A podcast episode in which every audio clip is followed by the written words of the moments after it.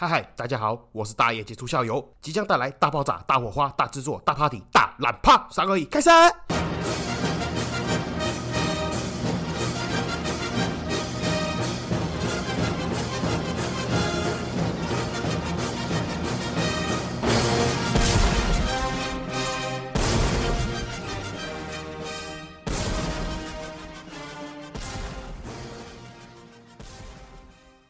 好，开头有叶配，先跟大家讲一下，本集节目由阿银看投资赞助播出。这个甲方呢，虽然写的文案有点烂，但是 我们还是要尊重甲方一下，还是要照念一下哦。简单观察年轻人投资的兴趣，更深入的了解台股、美股、币圈等知识，跟上现代年轻人，不用怕诈骗，对方也没收钱，对方也没有钱，哭啊！想成为投资界的清流，但只能帮人家喊加油，扭转你对投资的认识，态度决定你处理金钱的高度，没有带进带出，只会捅神一代一代，没有天天涨停板，只有真诚的跟你分享，大概就是这样子。啊，不会空沙小，但是讲讲看我自己对阿颖的看法啦，我自己其实有在追踪他的那个 Telegram 的频道。啊，那链接我会放在下方，我会觉得这个年轻人还蛮认真的啦，他其实他的那个频道里面不会直接跟你报名牌说，像那种传统的投顾老师啊，什么哦几点几分啊，买哪一支啊，冲进去几成资金啊，然后什么时候可以获利了结，他不会做这种事情，但是他里面。的频道会跟你分享一些他对于财经啊、对于台股、美股的看法，对于币圈的知识点点点等，或是整理一些内容给你去看、去了解。那我觉得这种东西其实也是真的，才会对你的投资路上有帮助了。等于说你可以吸收或是学习一些知识类的，学到的才是你自己的。然后当然他有些也会剖一些他自己对产业还是个股的看法，跟他自己的剖析解析了。那我觉得还不错了，大家可以去阅读看看。那因为他的标的。有时候会讲一些它的剖析内容嘛，你也可以事后再去验证，看它准不准确这样子啊。我是觉得还蛮不错啦，可以多一个管道可以去了解一些产业知识跟投资标的的看法，那就这里分享给大家。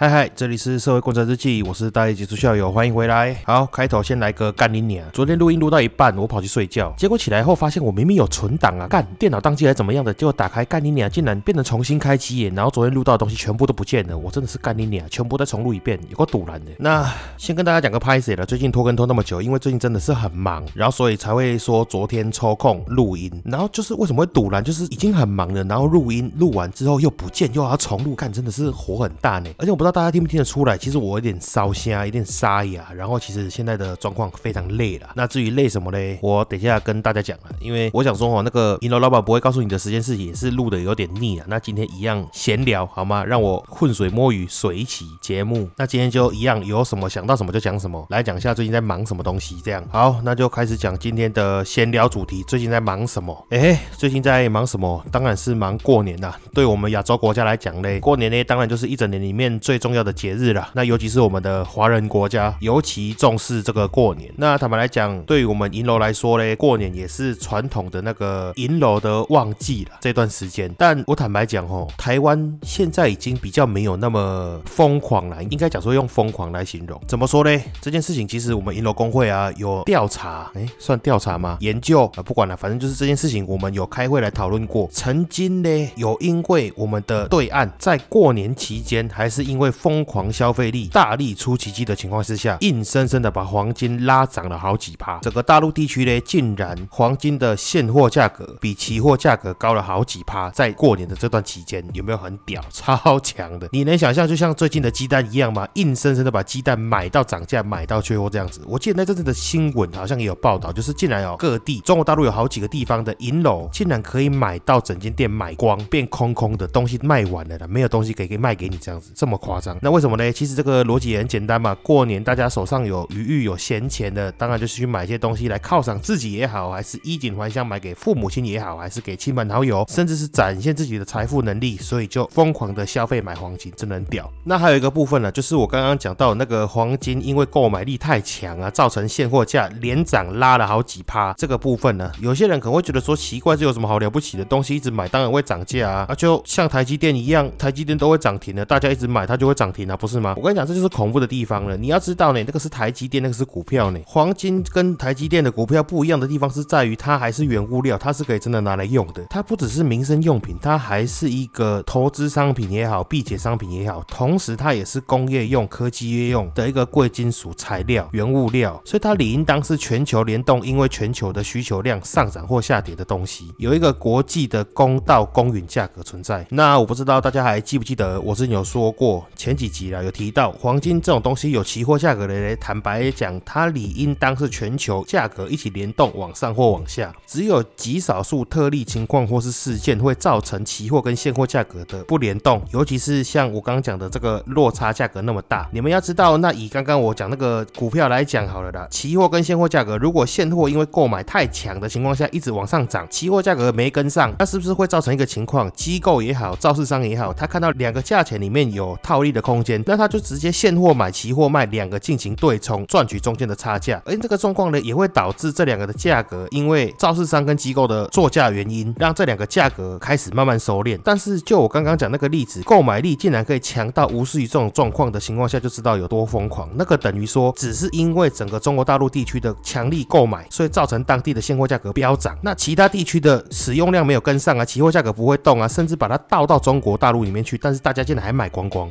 是这么夸张。那除此之外呢，除了中国大陆以外呢，还有一个地方就是越南。其实大家不太知道哈，这个东南亚啦，尤其是像我刚刚讲的，我们亚洲区华人社会对黄金的现货是一个很强的购买力地区。那像越南也是，越南呢跟我们台湾比较不一样，我们一般过农历年呢初五是迎财神，但是越南人他们是初十迎财神。那他们的初十迎财神是要干嘛呢？就是买黄金哦。为什么？黄色在越南呢是一个尊贵的颜色，是个好的颜色。黄金就是财富的象征，所以在迎财神的那一天买黄金，代表说让自己整年财源滚滚，财富都随之而来。这个寓意很好，所以他们越南人都在初十的时候买黄金。我跟你讲，那个情况有多疯狂呢？就像我们台湾人地震、台风、疫情来的时候去抢泡面、卫生纸这么夸张。我跟你讲，因为我们一些同行啊，有些好朋友在越南开银楼、开工厂，那给我们看的那个影片呢，之夸张哦！是我跟你讲，他们早期是真的会直接请保全、保安站门口、顾门口。为什么？哎，不是怕抢，是怕那个人多到啊，敢用撞了进去。我也不知道怎么想的，嘛想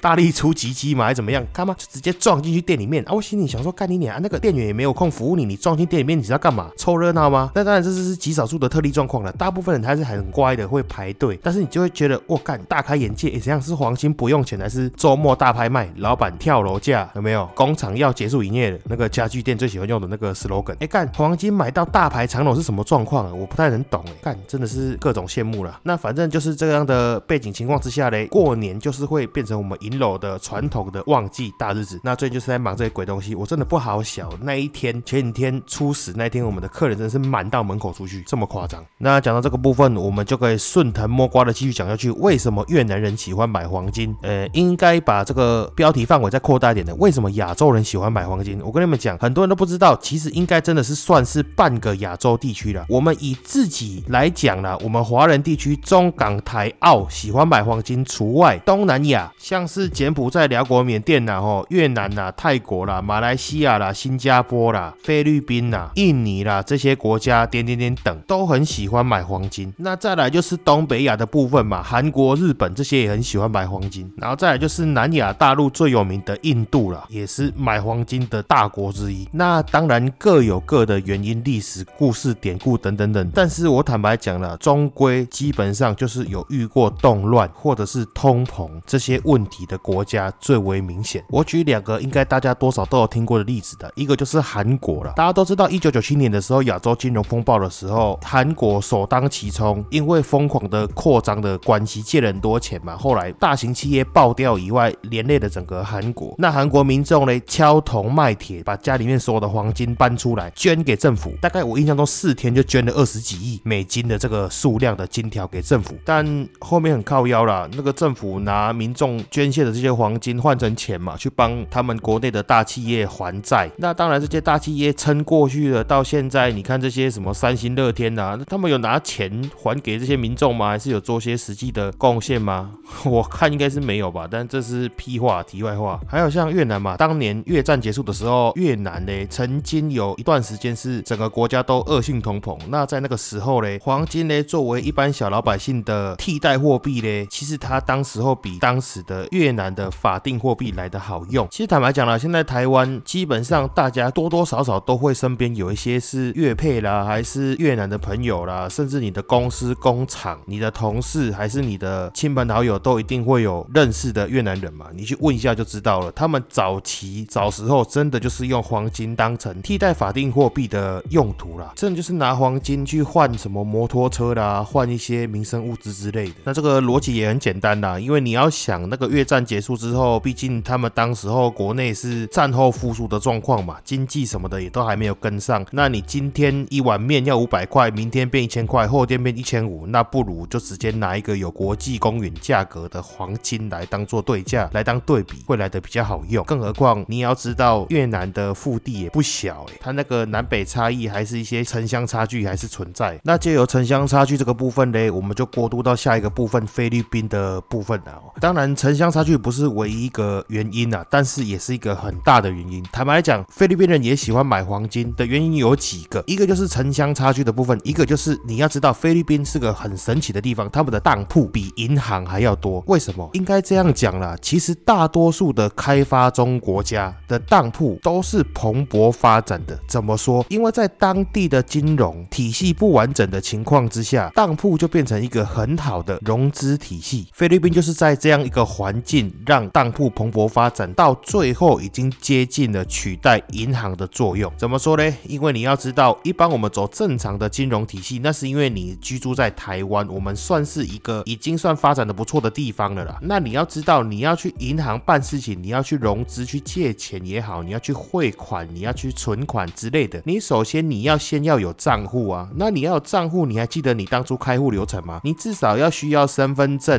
然后你的一些存款证明无为不为，然后你的工作嘛，然后你的税籍地址嘛，你的户籍。那问题就像我跟你讲了，我一个客人，一个菲律宾的朋友跟我们讲的，他家就在一个小农村路边搭起来的草屋，他哪里来的户籍地址可以登记？你懂我的意思吗？还有一个重点呢，就是像这种农村地方，你怎么会奢求一个银行会去那边开一个分行，然后聘用一堆员工，只为了整个村可能几百几千人，他那个根本就赚不回 本呐。但是即使在像这一种乡下小农村里面，里面也还是有当铺，而且也是好几间，甚至有全国连锁的当铺，所以它就会变成这种状况。假设我是菲律宾人，我要借钱，我要用钱，我第一个想到的就是我会跑去当铺借钱，甚至我说它取代银行的原因，就是因为假设你是那种全国连锁当铺的话，我要汇款，我也可以指定说我要从你们当铺汇到某 A 当铺，像那个便利商店的店到店这样子，我可以 A 店汇款，B 店取取款。那只要他们，比如说只要我汇给我朋友，我朋友他们那个村子里面有你们家当铺连锁店的分店，那他就可以取款，这个逻辑。但是唯一比较难做到就是存款嘛，再加上你要去当铺，你要借钱，你要有东西质押，那所以黄金、珠宝跟手表这种东西就变成借钱的戒指，你知道吗？它就变成一个戒指。平常不需要钱，有赚到钱就买着金项链挂在身上，要用到钱的时候就把这条项链拿去先当掉，甚至把它卖掉，就有现金可以用。菲律宾它现在是变成这个模式了，所以就是这些情况了，导致我们亚洲人喜欢买黄金的哦。就举这几个例子给大家听了。那如果大家有兴趣的话，我有空再讲一集全部的亚洲买黄金的形态模式跟风俗民情这样了。但是干这个他们还不知道讲多久，而且我也不是民俗专家，我也不是人文风情专家，讲这个不知道准不准确了。但是大部分都是我自己从同行的一些厂商朋友听来的啦，所所以应该是七七八八不会错啦。但是你要说百分之百对，可能也不一定。好，那再拉回来讲，其实这个逻辑也很简单啊，就像是比如说大多头年哈，你二零二零疫情过后之后进场股票，还是一些加密货币的朋友，你都赚大钱嘛，所以你下意识当然想当然的，你就是大多头 all in 干进去，杠杆开到爆。甚至如果你因为这样子赚到钱发大财，而且你没受到伤，你甚至会把很敢冲、很敢借钱这种投资方法烙印在你的心中嘛，甚至传子传孙嘛，告诉他们要这样做，因为你是这个时间进场。那相反过来讲，你如果是大空头年，你是雷曼兄弟那年进场的，你看过大崩盘，还是你是刚好买完你就疫情发生，看过连续下跌好几次垄断，你当然就会相对保守。所以我跟你讲，我的意思就是这些亚洲国家的大妈大叔，他们经历过那样的年代，所以很敢买黄金的原因，就是因为他们当年黄金给他们的便利性、方便性还有避险性，对于他们的人生、对于他们的环境有实际的帮助，他们也用得到。所以我觉得这种东西也没有谁对谁错了。那我坦白讲，以我虽然是个从业人员呢，我也会跟客人还是亲朋好友讲，你要买黄金，你可以觉得它是保值，你可以觉得它是抗通膨，甚至就像我刚刚讲的一样，如果有一些动乱啊、战争啊、其他的极端特殊事件发生，它是一个很好用的东西，因为它毕竟有一个国际的公允价格，有个国际的锚定价格存在。那你如果想要靠它投资发大财的话，我觉得比较困难啊。你如果看那个历史数据回顾去看的话，其实它涨的倍数远远比不上股票啦，还是房地产这些东西。但是它的好处就是饰品的角度来看的话，我觉得就还不错了。毕竟讲难听一点，它这个东西至少还算是奢侈品里面前几名保值的啦，至少不会说像一些比如说名牌的衣服、包包一样，你可能买了穿了放个三年五年，它的价值就归零。你你要说包包保值，我坦白讲，目前看下来也只有香奈儿跟爱马仕比较保值啊。不然你其他的包包，让你选一个比比较什么 LV、GUCCI 比较听过的东西，你背个三五年，甚至它刮损了，它也没有什么保值作用啊。那又只是说你鞋子你买屌一点，让你去买，比如说我们一般男生比较懂的，你 Jordan 嘛，那你 Jordan 曾经炒过一波，现在就下来了，它有保值吗？甚至他们现在都用环保材质，诶，你都会保存，你都会放塑胶袋加真空加干燥剂。但相对于金项链来讲，它的保存方式没有那么困难啊。你只要不要让它掉到什么下水道啊，不小心冲到马桶里面啊，还是旁边有人在烧金纸，你等条金项链掉进去融化了也不对啊，融化了你还可以捡起来啊。买一条金项链，讲难听点，你买一条二十万，你戴个三年五年卖掉，你搞不好还赚钱。说难听点，就算你亏了，应该也是差不了多少了。难道有可能金价打对折吗？对不对？这个逻辑，如果你是以这种角度来去看的话，那我觉得你买黄金是一个还不错的选择了。像饶舌歌手一样，没有全身金闪闪的 Cuban Link 啊、Gucci Chain 啊之类的戴起来，其实也是蛮屌的。尤其是现在最近又流行回去那种欧美大链风，有没有像狗链那种东西？讲到这个，我顺便插个题外话了。其实我觉得蛮莫名其妙，我也不太懂。常常有人觉得说金项链还蛮怂的，那我想要讲个老实话了，其实怂的是你，是你自己不会搭，好吗？请你麻烦用一个正常的大脑，用逻辑去想一下。就像我刚刚讲的一样，国外的那些饶舌歌手，台湾本土的华语饶舌歌手，很多都戴一条大金链子，你会觉得他很怂吗？没有，你觉得他很酷？那说句实话了，很多夜市首饰啊，还是网拍卖的一些什么哦欧美风啦、韩风啦，甚至一些百货公司精品的项链，它本身原原型就是以前都是做纯金或 K 金版的，是讲难听一点呢，是因为碍于价格问题，做成贵金属的价格太高了，所以大家才会选择用一些假的材质，还是一些合金的来做了。什么意思？你有没有看过那个很像狗链，圈圈接圈圈接圈圈，很经典的饶舌造型的项链？它叫做 Miami Cuban Link，你应该 Google 得到了，Miami 就是地名嘛，Cuban Link 古巴项链，这个鬼东西嘞，它本来就是黄金传统的造型，K 金版本也做很多。那现在嘞，大家都做假的，还会去网络上买来戴，啊，觉得很有型、很酷，这样啊，看到黄金项链觉得很怂。你写的公沙小，这逻辑通吗？我黑人问号。所以你觉得这种流行 icon 这种偶像在戴的东西，饰品类，你觉得很丑、很怂？然后你一个穿学校戏服，然后 T 恤还荷叶边，然后下面穿一个莫名其妙的体育裤的人，觉得这种东西很怂？这样你的逻辑是这样吗？真的是不要再说金项链很怂了，只有你不会打，没有很怂的东西，好吗？啊，那扯远了。好，那大家一定会想要问，那虽然这些东南亚的朋友他们有买黄金的习惯跟买黄金的爱好了哦，那至于为什么他们在他们本土国家会那么喜欢买黄金，那到了台湾之后又那么喜欢买黄金呢？又或者是说为什么他们喜欢买黄金再带回去他们的国家呢？这个我下一集再讲，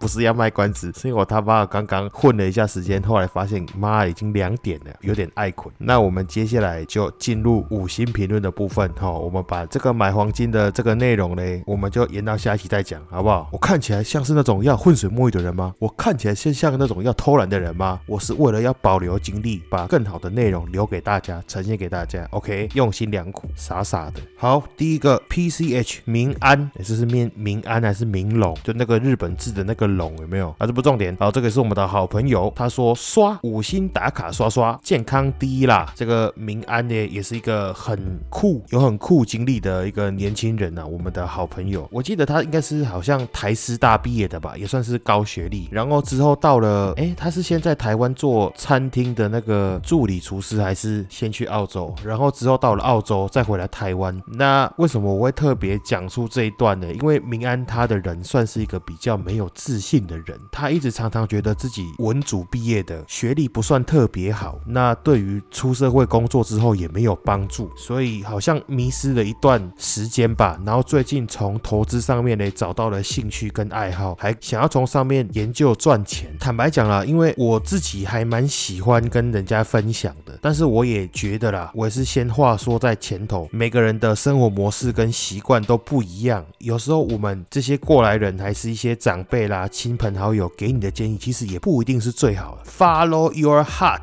好吗？跟着你自己心里面想做什么，试看看，尝试看看。我举一个例子啦，我自己最喜欢讲的，我自己的一个很好的朋友的大学同学啦。那他本身是高雄人，鹿竹人。然后大家也知道嘛，鹿竹个工业区。那所以想当然，他大学毕业之后就回到了家乡，然后到这个工业区去上班。应征的工作内容嘞是车床刀具的业务。因为我坦白讲啦，我也是文组毕业。那我们这种文组毕业的，你又没有什么特殊专长嘞。说句难听一点的，文组要找工作真。的不好找，那我这个朋友的状况就是这样子，所以他在那个车床刀具当业务嘞。我记得他跟我讲说，他那时候一个月薪水其实就是两万多块而已，然后再加上奖金，他那个奖金也很夸张，奖金一个月三千块，但是老板一季给一次，就是三个月一起给一次给九千这样子。但是你怎么算，算来算去，薪水平均下来一个月也不过就三万出头，大概就是三万一千块这样子。那他那个情况，我记得当时他已经做了一年多，我就问他说，你觉得这个工作？升迁有没有望，还是有没有未来的出路？他说没有，那我就说那就对了，你去问一下你的同事、你的前辈、你的老板跟你的厂商，看看这个工作到底有没有前途。如果这个工作是有前途的，只是你暂时目前是因为菜鸟的阶段，那你就看要不要再撑撑看。那结果他去问了一轮之后嘞，发现不管是厂商、前辈、同事，甚至连他们的老板都说这个是个夕阳产业。那我就跟他讲，那就对啦，那你再。在坚持什么？我说我们人呐，其实男生，尤其是男生，你的黄金岁月就是二十岁到四十岁这个阶段，你可以去拼搏，你可以去尝试。你一旦最恐怖的是什么？一旦你到了五十岁，你已经定型了，你没有得选了，然后你已经结婚生子了，甚至搞不好有房贷有车贷，你是全家的经济来源，你的压力会无比的山大。你想看看，你每天工作，薪水也要上不上，要下不下，勉强还撑得过去，但是要赚到多钱又赚不到。但是你又同时要背负房贷、车贷，然后还有你家里面嗷嗷待哺的小孩，还有你老婆伸手跟你要家里面的经费啦，要吃饭啦，要买菜啦，要更换新的桌椅啦，还是电灯泡、水管不通，也都是需要钱。你敢辞职吗？你能辞职吗？那你是不是活得很痛苦？你只能真的是算是勉强活着支撑着，不要说自己一个死了之后，整个家庭都分崩离析这样子而已。这样的人生还有希望吗？这种真的是最恐怖的。我跟你讲，一般上。上班的累不是累，永无止境的累，那个才是真的累。你如果看得到，你可以预见的，有一天你是真的能退休，可以撒手不管的。我跟你讲，你都还有坚持的动力下去。但是就像坐牢一样，你直接被判无期徒刑，什么时候出来都不知道，你真的就整个人就萎了，你敢不知？整个人就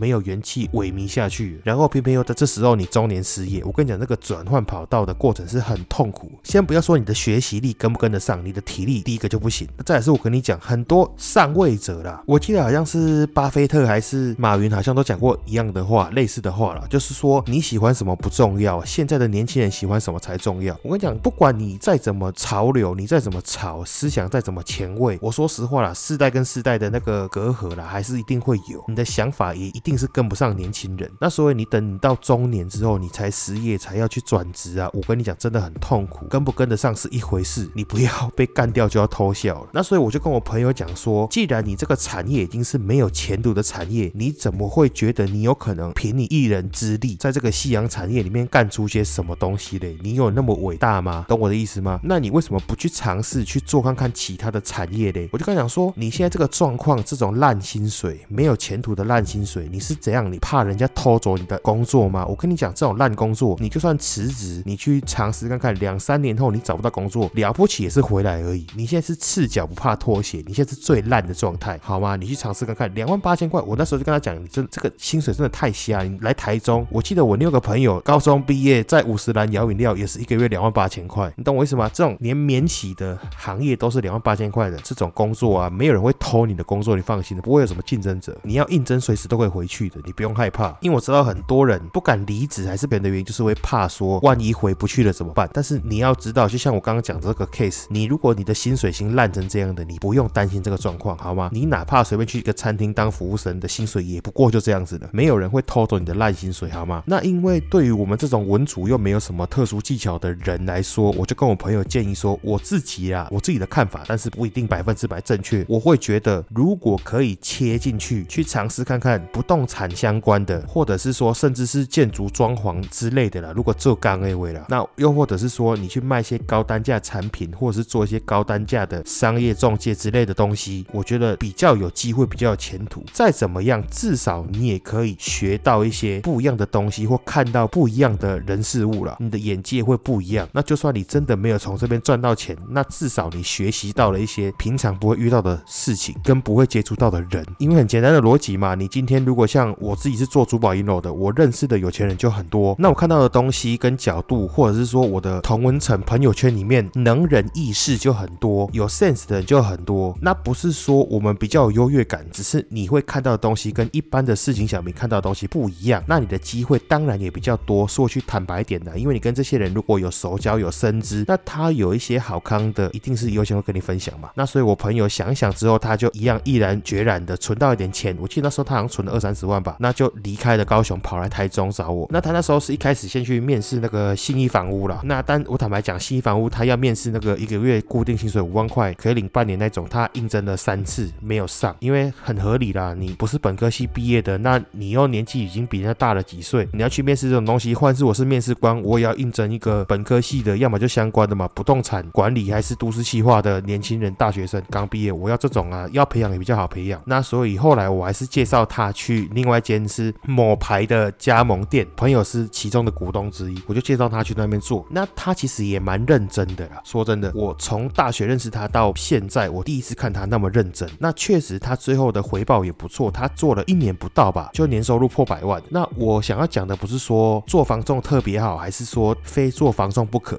我的意思是说，讲句实在话啦，虽然大家都说不动产是经济毒瘤啊，那但是至少这个行业在目前为止真的还是赚钱的。那你选对了行业产业，你去努力的才有意义，你懂我意思吗？你要先立目标，才能往目标前进呢。你如果没有一个立个目标，你是漫无目的的进一步退两步，是左转右转乱绕的话，永远都不会到得了终点。我的意思是这样子，那个产业是错的，你再怎么做努力都没有用。那产业是对的，你就放胆用心的去尝试看看，赤脚不怕拖鞋的。最烂的情况下，也不过就是回去当初的一个月两万多块这样子而已。好，那总而言之啦，我做一个总结啦。刚刚左绕右绕，我怕有人绕到我，后来不知道我在讲什么。年轻的时候，人生一定会有迷惘，但是你不要害怕，尝试就对了。就像你买股票一样，就像价值投资一样，你要先找到一个好公司，然后你就是长期持有。你找到一个错的公司，你再持有再怎么长期，它就是不会赚钱，你还会赔了一屁股。看错标的，就是你找错工作，也不要怕，勇敢的换标的、换工作就对了。然后也不要怕说自己是文组的，自己学历差，条条大路通罗马。我跟你讲，当然也不能否认，有些人他本身就住在罗马，所以他不需要走那些路，你懂我意思吗？有些人本身就比较有优势，但是我们没关系，你不要害怕，你只要想你现在已经是最烂的状况下，你已经是烂到不行了，你赤脚不怕拖鞋，就是勇敢去尝试，不要等到四五十岁你才恍然大悟当初怎么没有尝试，懂我意思吗？你现在就是零分状态，你不用怕人生没有负分的好吗？我身边有太多白手起家的年轻人、年轻老板，他不要说什么文主了，有些根本就连高中就毕业学历这样而已，他们还是成为很强的企业家，大概是这样子啦。这个不是心灵鸡汤了，这也不是什么直销大会，后面不会跟你讲说我们都是帮助人的事业，我只是给大家一个年轻人一个建议想法分享一下了，不敢说是教了，只是我可能认识的朋友比较多，看到比较多，那我觉得很多人他可能天生没有自信，我觉得很可惜。那刚好我记得我的那个粉砖有一个人来问我说要怎么做生意之类的，